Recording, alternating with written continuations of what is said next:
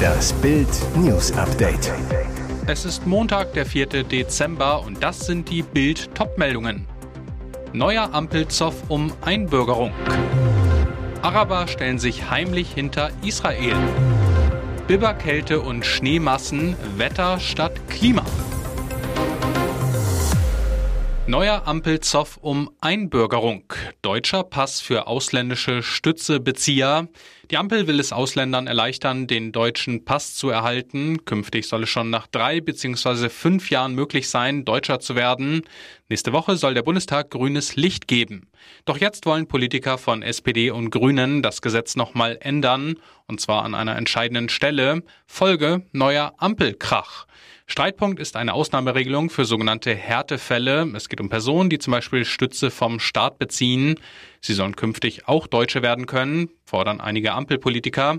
Die Politiker stellen sich damit gegen den bisherigen Ampelplan. Der sieht unter anderem vor, dass man seinen Lebensunterhalt selbst verdienen muss, um den deutschen Pass zu erhalten.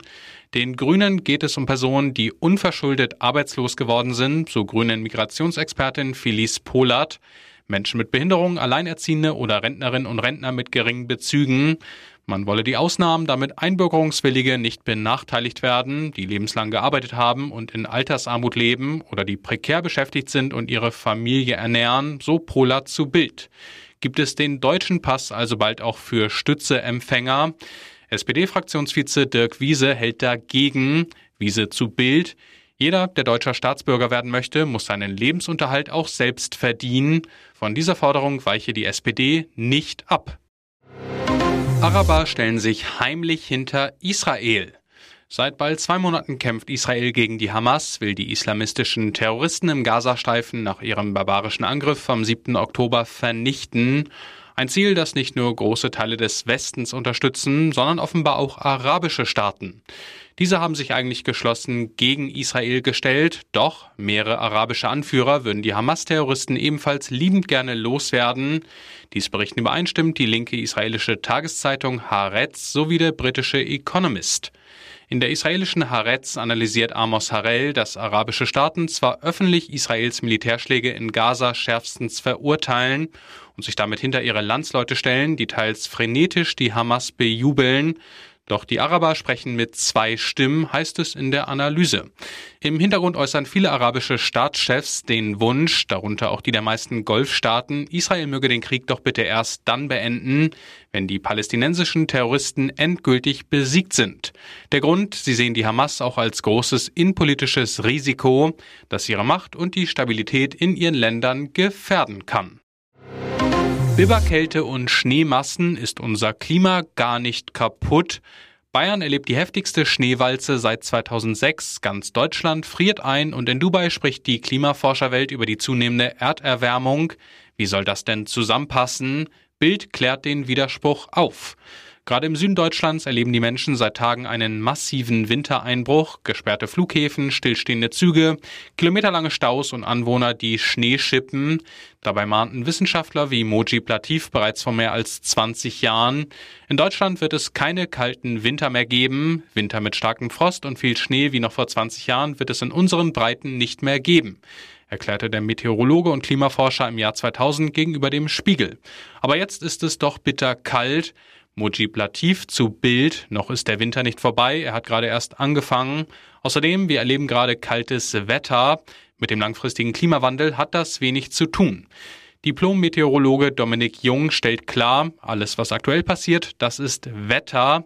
Klima beschreibt dagegen, wie das Wetter zusammengefasst über einen Zeitraum von 30 Jahren aussieht. Dieser Mini-Winter hat mit dem Klimawandel überhaupt nichts zu tun. Jungunternehmer über die Generation Z. Z wie zu faul. Der 34-jährige Andreas Baulich zieht eine bittere Bilanz über die sogenannte Gen Z. Ist die Generation Z zu faul, zu anspruchsvoll, zu wenig ehrgeizig? Die hitzige Diskussion um die zwischen 1995 und 2010 geborenen Deutschen hält seit Wochen an. Auslöser, das wehleidige TikTok-Video von Dana Rosa, einer jungen Frau auf Jobsuche, ging viral. Einer, der im Netz reagierte, TikTok-Nutzer Andreas Baulich. Der 34-Jährige konterte, das zeigt alles, was in dieser Generation gerade schief läuft. Bild fragte bei dem jungen Unternehmensberater nach, welche Erfahrungen macht Baulich, der selbst der Generation Y angehört, mit der Gen Z. Was ich bei den Jüngeren beobachte, die meisten halten sich für etwas Besonderes und dann dieses Anspruchsdenken, ähnlich wie bei Dana Rosa in ihrem Video. Obwohl sie noch nicht bewiesen haben, was sie können, stehen in den Bewerbungen schon erstaunliche Forderungen. Ein Einstiegsgehalt von zum Beispiel 6000 Euro direkt nach dem Studium oder Homeoffice fünf Tage die Woche. Alle heulen bloß rum, meint Andreas Baulich. Dabei sei es durch den Fachkräftemangel noch nie so leicht gewesen wie heute, sich etwas aufzubauen, wenn man wirklich Bock hat, Leistung zu bringen. Und jetzt weitere wichtige Meldungen des Tages vom Bild Newsdesk. Bild macht den Gehaltscheck. So groß ist das Lohnplus in Ihrem Bundesland. Die Inflation ist auf dem Rückzug, die Löhne gehen rauf. Für viele Beschäftigte heißt das, auch unterm Strich bleibt von einer Lohnerhöhung endlich wieder etwas im Geldbeutel übrig. Im dritten Quartal 2023 haben die Löhne besonders von der abgeschwächten Inflation profitiert. Und in diesem Monat sank die Inflationsrate von 3,8 auf 3,2 Prozent im Vergleich zum Vorjahr. Die guten Nachrichten gehen also weiter. Das ist der tiefste Wert seit über zwei Jahren. Bild macht den Bundeslandvergleich für das dritte Quartal 2023.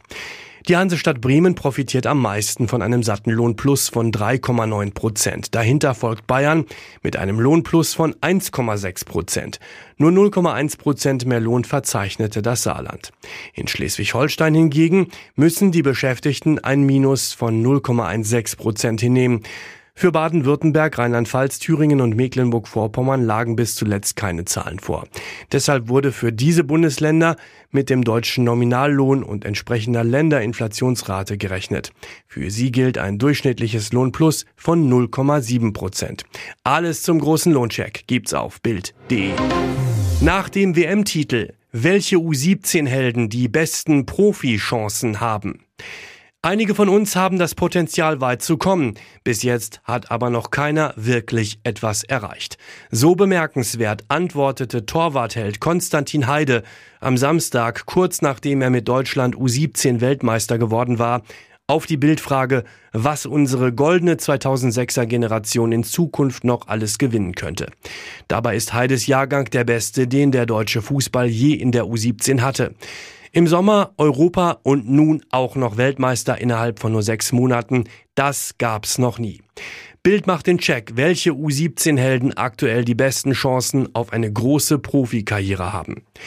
Paris Brunner, der Star der WM, nicht nur wegen seiner fünf Tore und der Auszeichnung zum besten Spieler des Turniers, sondern auch wegen seiner bislang eher unbekannten Führungsstärke. Noah Davic, der FC Barcelona zahlte im Sommer rund 2,5 Millionen Euro plus Boni, um ihn aus Freiburg zu holen. Ein Beleg dafür, welch große Stücke die Katalanen auf ihn halten. In der Saisonvorbereitung durfte er sogar schon bei den Profis von Xavi Hernandez mittrainieren. Intern wird ihm perspektivisch durchaus der Sprung zu den Xavi-Stars zugetraut. Welche U17-Weltmeister noch den Sprung zu den Profis schaffen könnten, lesen Sie auf Bild.de. Ihr hört das Bild News Update mit weiteren Meldungen des Tages. Kürzen, sparen, zwingen. Kommt jetzt die Bürgergeldwende? Das Bürgergeld wird immer mehr zum Kostentreiber. Alleine die geplante Erhöhung zum Jahreswechsel auf 563 Euro im Monat kostet den Steuerzahler rund 4,4 Milliarden Euro. Insgesamt sind im Haushaltsentwurf für nächstes Jahr gigantische 24 Milliarden Euro nur für Bürgergeldempfänger vorgesehen. Dabei klafft in den Staatsfinanzen gerade ein 70 Milliarden Loch. In Bild machen Politiker und Experten deshalb Sparvorschläge. Sparvorschlag 1. Bürgergelderhöhung aussetzen. Arbeitsminister Heil winkt gegenüber Bild aber ab. Über einen Sprecher ließ er ausrichten, es gebe keine entsprechenden Pläne. Sparvorschlag 2. Mehr Sanktionen für Jobverweigerer. Niedersachsens CDU-Landeschef Sebastian Lechner zu Bild. Wir haben in Deutschland viele offene Stellen und uns fehlen in vielen Bereichen Arbeitskräfte. Daher sollte der weggefallene Vermittlungsvorrang in Arbeit wieder eingeführt werden. Wir sollten Menschen on the job weiterbilden und qualifizieren. Sparvorschlag Nummer drei. Je länger arbeitslos, desto weniger Bürgergeld. Ökonom Jan Schnellenbach zu Bild. Eine Möglichkeit wäre, die Leistungen im Zeitablauf automatisch abzuschmelzen in Richtung des tatsächlichen Existenzminimums. Heißt, je länger arbeitslos, desto weniger Stütze. Weitere Sparvorschläge lesen Sie auf Bild.de.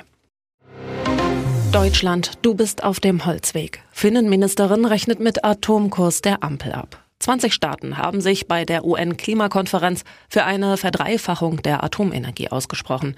Ihr Ziel, die Abhängigkeit von fossilen Energieträgern zu verringern. Beteiligt an der gemeinsamen Erklärung sind die USA, Frankreich, Großbritannien, Japan und Finnland. Frankreich, EU-weit größter Kernkrafterzeuger, bezieht etwa 70 Prozent seines Stroms aus AKWs. Auch in Finnland ist Kernkraft die mit Abstand wichtigste Energiequelle für Strom. Die finnische Außenministerin Elina Valtonen spricht in Bild Atomwahrheiten aus, die für die Ampelregierung äußerst unbequem sind.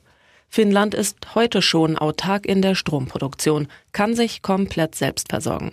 Valtonen warnt Deutschland, es wird in Zukunft eine Herausforderung sein, dass manche europäische Partner ihr Energieangebot verknappt haben. Denn Deutschland hat im April die eigene Stromproduktion aus Kernkraft beendet und im Sommer deshalb den Stromimportrekord gebrochen. Waltonen, wir investieren in die Kernkraft, weil wir sehen, dass sie klimaneutral ist und in dieser Übergangsphase sehr viel besser für den Kampf gegen den Klimawandel geeignet ist als Kohle und andere fossile Energieträger.